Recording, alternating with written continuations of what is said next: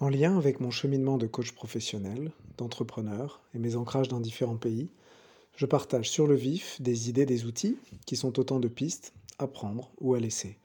Se connaître, comprendre nos relations aux autres, expérimenter des nouvelles perspectives sur le monde, le tout dans une optique de performance et de bien-être.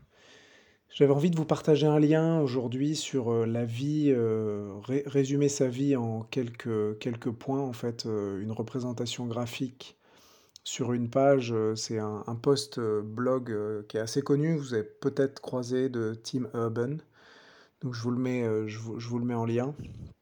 Et ce qui est marrant, c'est que j'avais trouvé ça assez saisissant quand je l'avais vu, mais ça n'avait pas vraiment fait, fait d'effet. Et un peu comme, une bonne session de coaching, c'est plutôt, c'est quelques mois après où, j'ai ressenti, j'y ai repensé, et je me rendais compte que ça, il y a quelques, idées qui étaient, qui étaient restées. En fait, ce que, ce qu'il fait, donc, c'est qu'il il prend le, il divise la vie moyenne d'un humain en, en, en semaines. Il représente sur une, sur une feuille, euh, sur, donc en tout cas en ligne sur sa, sur sa page web, mais on pourrait le voir sur une feuille, euh, ce que visuellement, chaque semaine, par un point. Et ensuite, il applique plusieurs filtres euh, en essayant de représenter combien de fois il va retourner euh, à la mer, combien de fois il va se baigner. Donc il dit qu'il se baigne une fois par an. Et donc euh, il montre le nombre de fois qu'il lui reste. Donc que techniquement, il lui reste, je ne sais plus, une, trentaine de fois à, se, baigner. Combien de fois il va voir sa, son équipe favori de sport, combien de fois il va aller au stade, le nombre de livres qu'il va lire? Et petit à petit, en voyant tout ça, on se rend compte, et je vous laisserai expérimenter par vous-même, mais en tout cas, pour moi, je, trouve que ça, montrait bien le, le...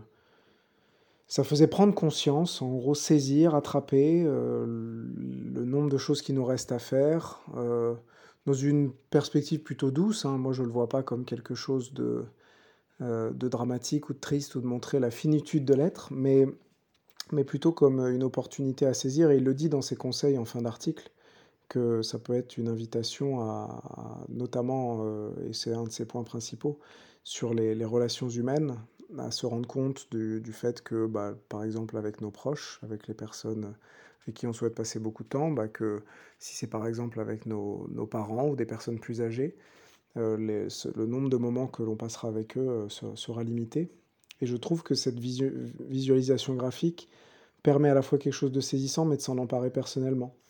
Et, donc il explique par exemple que dans son cas, pour ses parents, euh, je crois qu'il dit qu'il est assez proche d'eux, euh, que, donc pour ses calculs, pour son mode de vie, quand il a fini, euh, quand il a fini le lycée, il avait déjà passé 80, il avait estimé qu'il aurait passé euh, 93% euh, du, du temps qu'il allait passer au total avec ses parents. Ce que je trouve assez, assez saisissant, je crois que j'ai utilisé beaucoup, beaucoup ce mot. Mais voilà, donc ce qui est peut-être la dernière idée, c'est que je trouve que plutôt que regarder l'accumulation des choses, en fait, en renversant, donc par exemple sur, je sais pas, un voyage, on se rend compte du... et ça, ça rend plus précieux et plus, plus unique euh, les, les occurrences de ces interactions avec des personnes auxquelles on tient ou, ou des, ou des choses que, que l'on souhaite faire. Je vous laisse découvrir et, comme d'habitude, c'est à prendre ou à laisser.